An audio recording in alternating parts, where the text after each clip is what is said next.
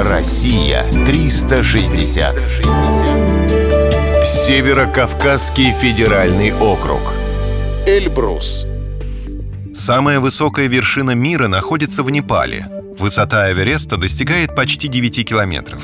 А самой высокой вершиной Европы считается Эльбрус, который находится в республике Кабардино-Балкария. Его высота 5642 метра. С точки зрения геологии это типичный стратовулкан. Он имеет классическую коническую форму и сложен слоями застывшей лавы и вулканического пепла. Со стороны хорошо видно, что Эльбрус имеет две вершины — восточную и западную. Их высота различается всего на два десятка метров.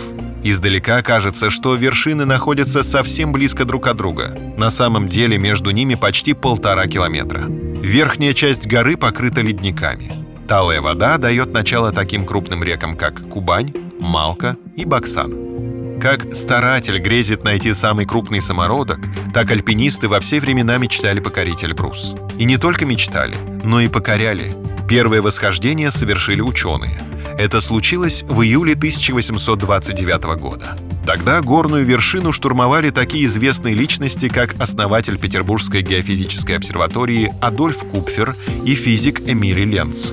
На время альпинистами стали даже ботаник Карл Мейер и художник Иосиф Бернардаци. Экспедицию возглавлял генерал Георгий Эммануэль. Спустя 40 лет вершину покорили английские альпинисты. Потом наступила эпоха рекордов. Немец Мерцбахер и австриец Пурчеллер поднялись наверх всего за 8 часов. В 1925 году вершину покорила первая женщина. С середины 20 века восхождения альпинистов стали массовыми. И сейчас сюда не зарастает народная тропа. Эльбрус манит и притягивает, будто огромный магнит. Россия 360.